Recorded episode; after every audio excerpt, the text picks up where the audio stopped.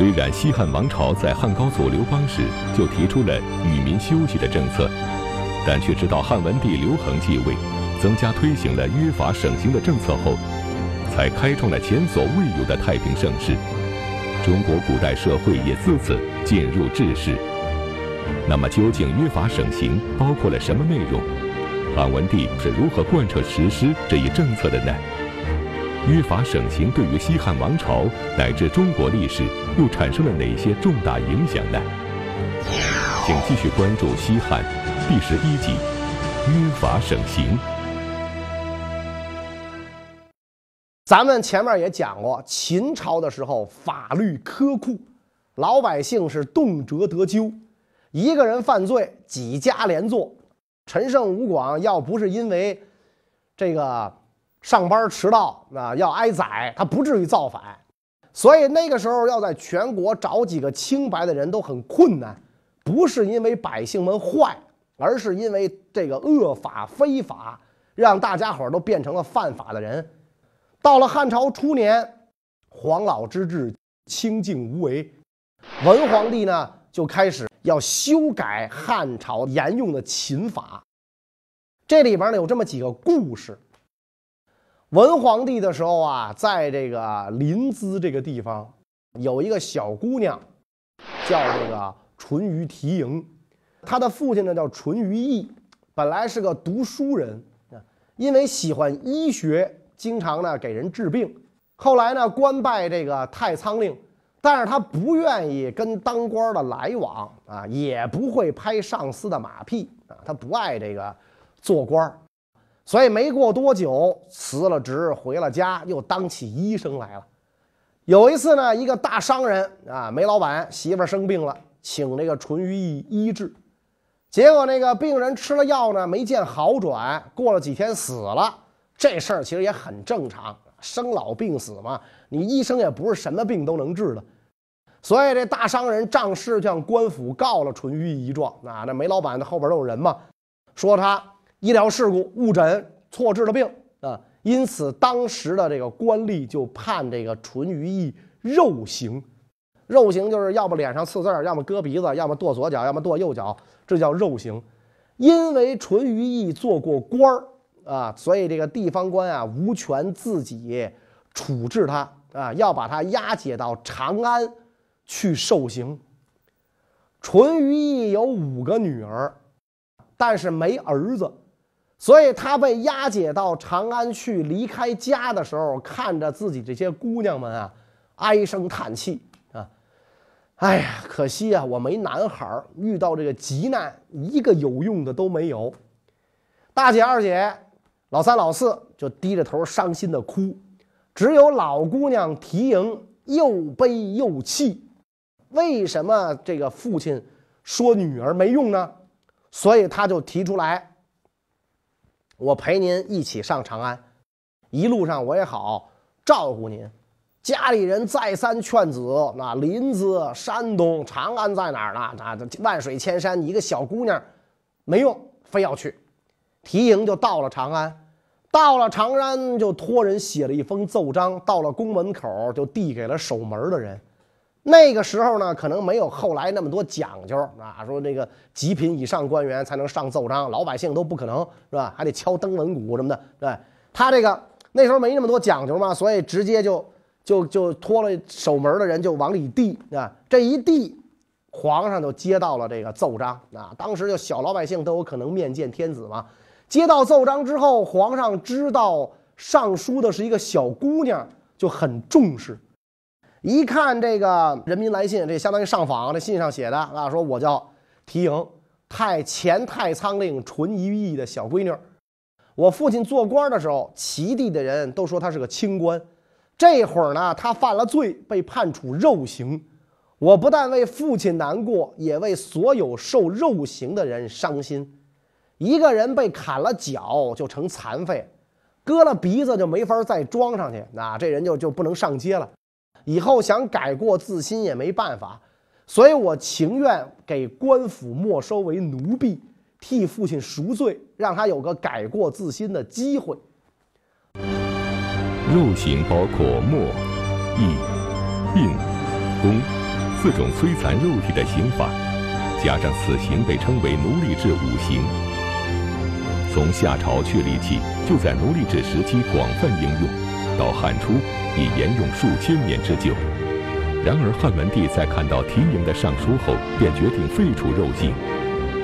汉文帝为什么要如此大刀阔斧地进行刑制改革呢？他又会用什么样的刑法代替肉刑呢？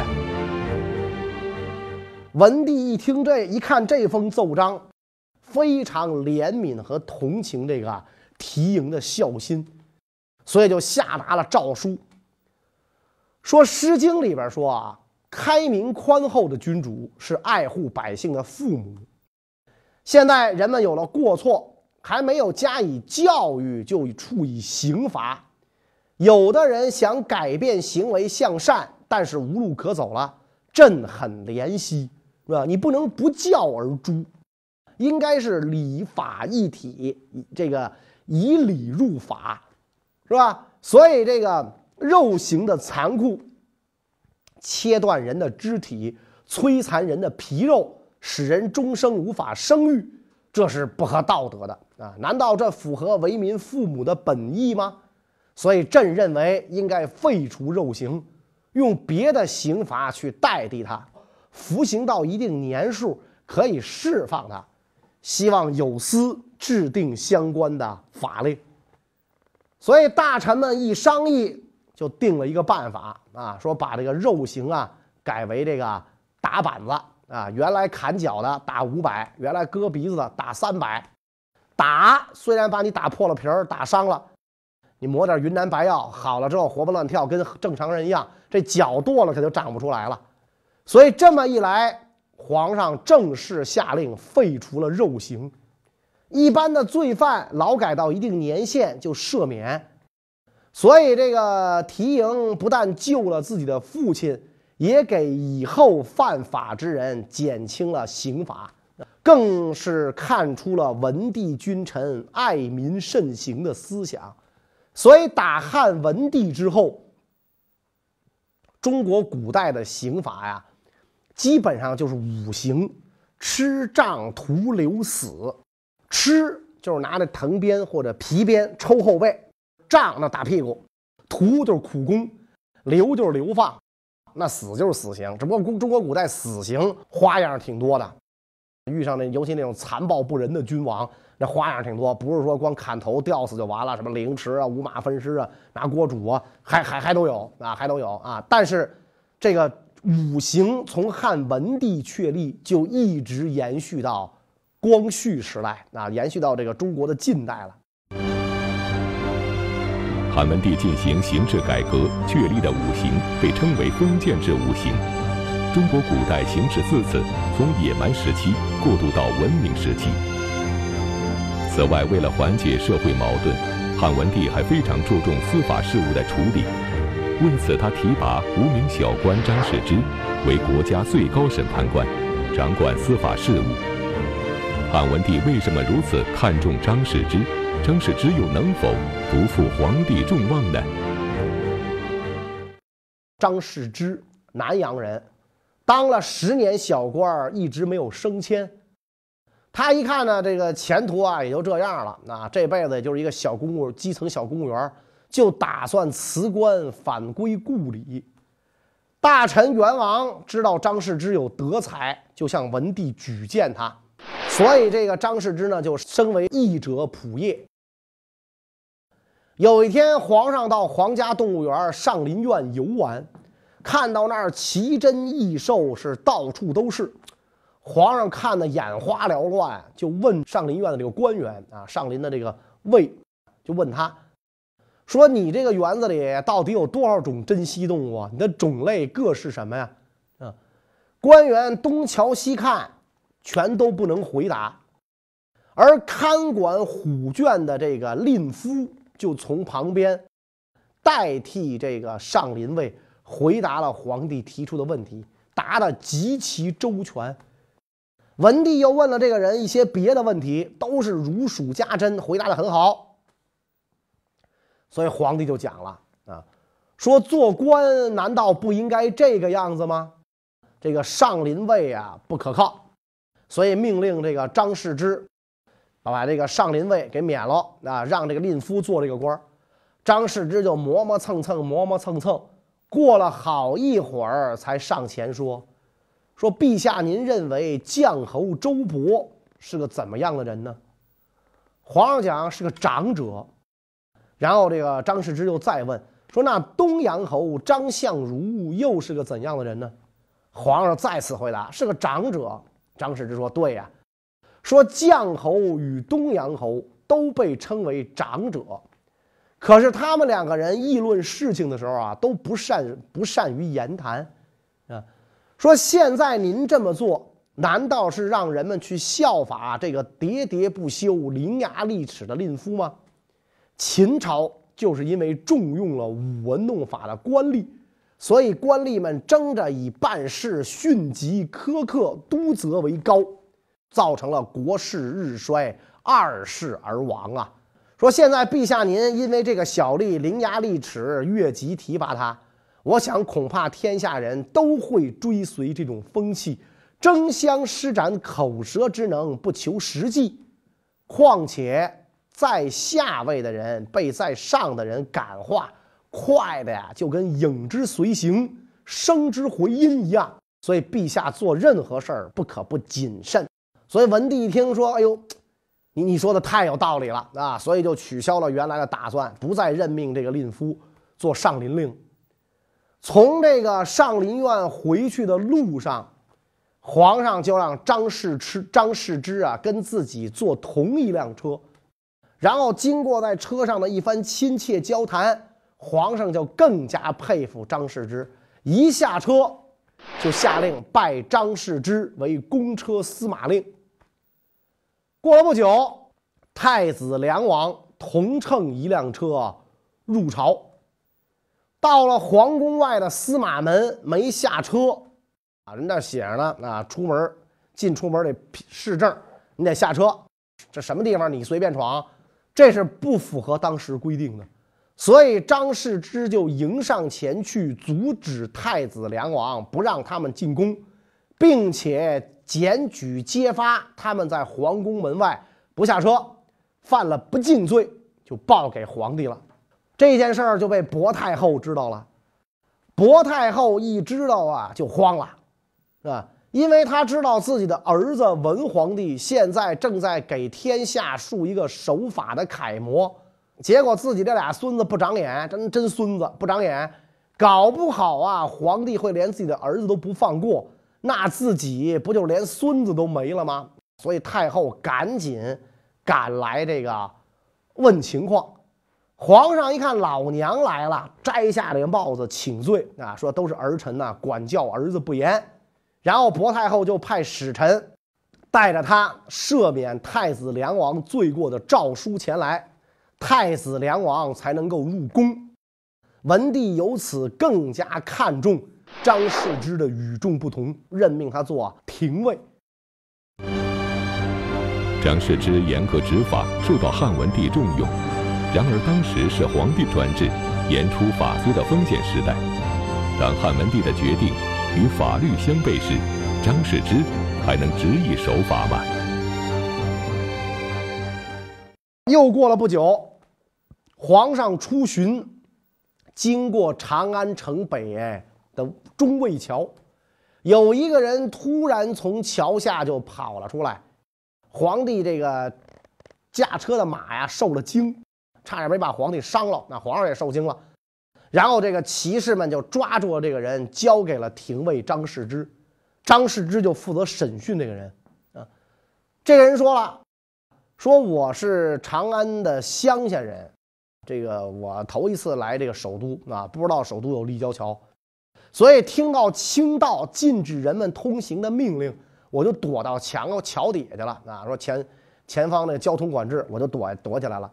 过了好久，我以为这交通管制结束了，那没看这个这个信息指示牌，以为皇上的队伍已经过去了，我就从桥下出来，没想到一下子看到了皇上的车队，所以我就跑起来了。我我想躲开啊，那更没想到这个这个这惊了皇上的马嘛。然后这个张世之向皇上报告说，这个人确实啊触犯了清道禁令，应该处以罚金。皇上一听就急了，说：“这个人惊了我的马呀！幸亏我的马驯良温和，要是这马脾气不好，搞不好我还得受伤呢。你身为廷尉，就判个罚金，是不是有点说不过去啊？我告诉你啊，朕对这个判决很不满意。”张师跟皇上讲说：“法律是干什么的？”天子跟天下人应该共同遵守法律，就这么规定的。违反清道法律判罚金，你要加重处罚，这样的法律就不能取信于民。那个时候啊，你要是直接派人把他杀了也就罢了，既然你把他交给微臣，微臣身为廷尉，是天下公正执法的带头人，稍一偏失。天下的执法者就会任意或轻或重，老百姓岂不会手足无措？所以福望陛下明察。皇上想了半天，才说：“说那好吧，啊，你的判决是正确的。”结果过了几天，又有人居然偷了这个汉高祖刘邦神座前的玉环，这哥们儿确实是死催的，被逮着了。被逮到之后啊，这个皇上都急了，我天，敢偷我爸爸的这个这个这个好纪念堂前面的这个这个这个东西，你疯了！交给廷尉治罪。张世之按照法律规定，偷盗宗庙服饰器具，处死刑弃市。皇上这一回啊，是气得浑身发抖啊，勃然大怒。什么？说他你你才判他弃市？是吧？一个人丧尽天良到这种庭这个地步，竟敢盗窃先帝庙里的器物，你只判他弃市。我老老实实告诉你，我把他交给你，就是希望你要判他诛夷三族，把他三族灭尽，是吧？结果你跟我死抠法律条文，远远达不到我的要求。我继承的是先帝的天下。如果连他的宗庙都保护不好，将来我有什么脸面见见先帝于地下？张世之免官叩头谢罪，跟皇上讲说：依照法律，这样处罚足够了。况且在罪名相同的时候，也要区别犯罪程度的轻重不同。现在他偷盗祖庙器物，就处以灭族之罪。万一有个蠢人挖长陵一抔土啊，他挖一勺土，陛下该用什么刑罚处罚他呢？当时君臣不欢而散。过了一些时候，文帝和薄太后谈论此事啊。我们讲薄太后是宅心仁厚啊，是吧？所以文帝跟薄太后谈，同意了廷尉的判决。当时很多权贵看到张世之执法论事公正，都跟他结成了亲密的哥们儿。张世之得到了天下人的称赞，所以有这样严格执法的人，最做国家的最高司法长官，那个时候的法律什么样，大家就可以想见了。有法必依是汉文帝能够开创文景之治的重要因素。然而，虽然他能做到对庶民公正执法，不随意加罪，但当皇亲国戚犯罪当诛之时，被亲情左右的汉文帝，还能坚持律法的公正性吗？还有一个故事呢，是关于皇亲国戚的。这个人是谁呢？文帝的亲舅舅，唯一的亲舅舅伯昭。当年这个代王刘恒被立为皇帝的时候，大家心里心存心里存疑。伯昭先行进京啊，跟这个陈平啊、周勃啊取得联系，消除了代王的疑虑。所以这个文帝登基之后，那他又从这个代国接伯太后来，因功封侯爵，拜车骑将军、卫将军。因为这伯昭是皇上的亲舅。所以在长安啊，很受欢迎，就连这个大功臣周勃都拼命的拍他马屁。然后这个呃，周勃把皇上给自己增加的封地全都送给他。后来周勃下狱，伯昭是出了大力的，跑去劝说太后，太后最后出面，才让周勃得以免罪。伯昭这个人一开始啊，为人还算是比较低调，但是呢，毕竟是功劳很大，又是皇帝的亲舅，富贵久了，难免就发一就生出娇气。文帝十年的一天，这个伯昭不知道怎么犯二，头脑一发昏，居然杀了朝廷的使者。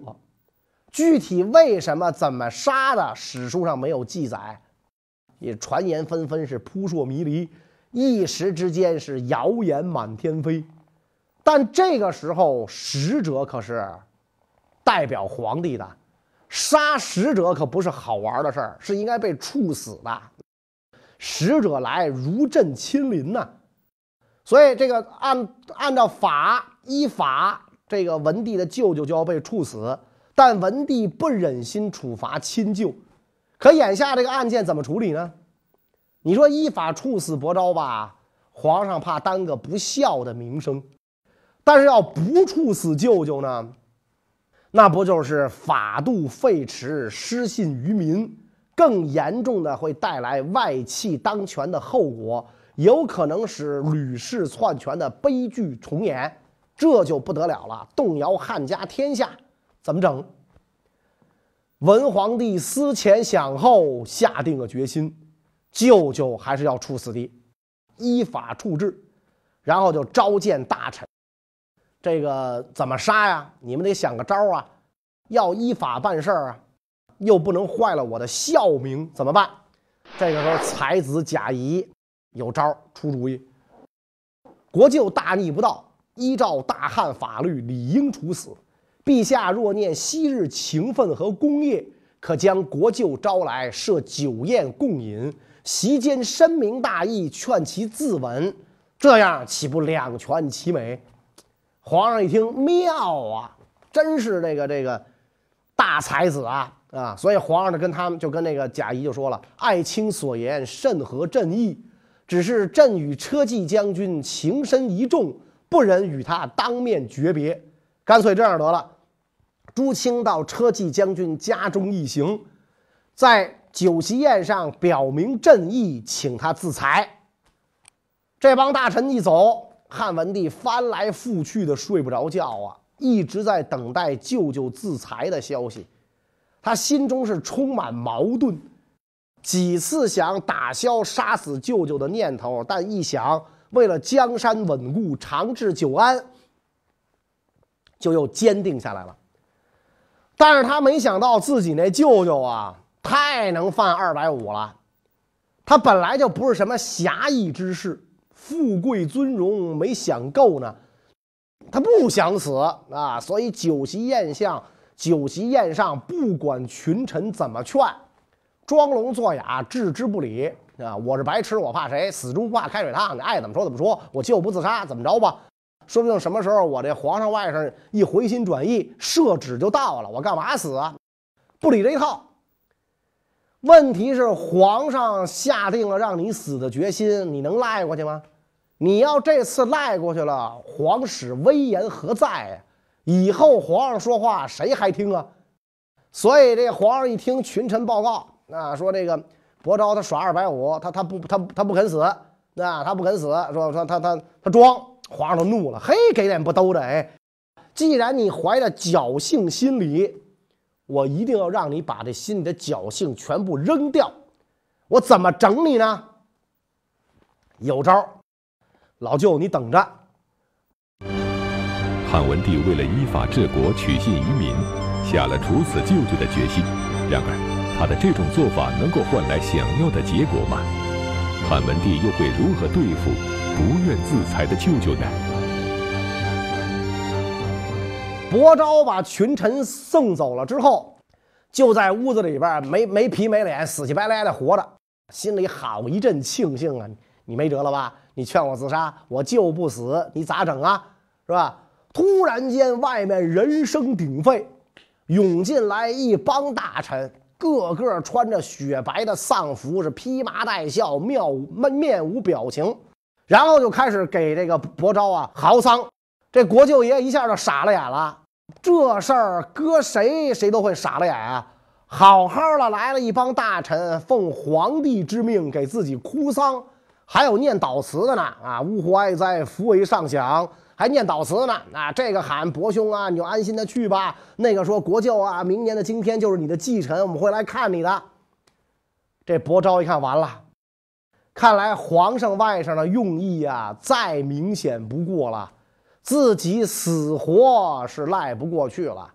绝望的拿起酒杯啊，把这个钦差早就准备好的毒酒一饮而尽，结束了自己的生命啊。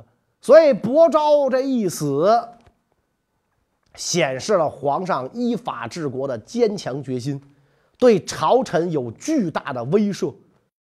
从代国带来的从龙亲信，皇太后的亲哥，自己的亲舅。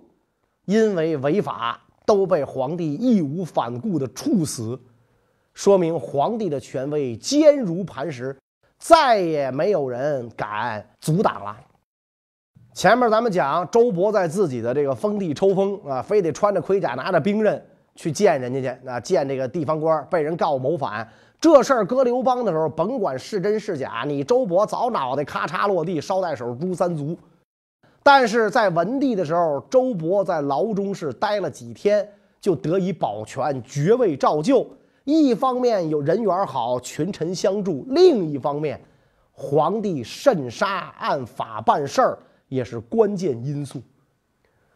文皇帝统治时期，自身谦逊自守，将相大臣都是老功臣，少文才，多质朴。君臣以秦王弊政为借鉴，议论国政讲究宽厚为本，耻于议论别人的这个过失。这种风气影响到全国，改变了那种以互相检举公节为能事的风俗。官吏安于官位，百姓乐于生业，府库年年增加，人口繁衍，风俗归于笃实厚道，禁制法网宽松。对于有犯罪嫌疑的，也从宽发落，所以这个刑罚大量减少，一年全国只审判四百起案件。那全国这么大，一年四百起，出现了停止动用刑罚的景象。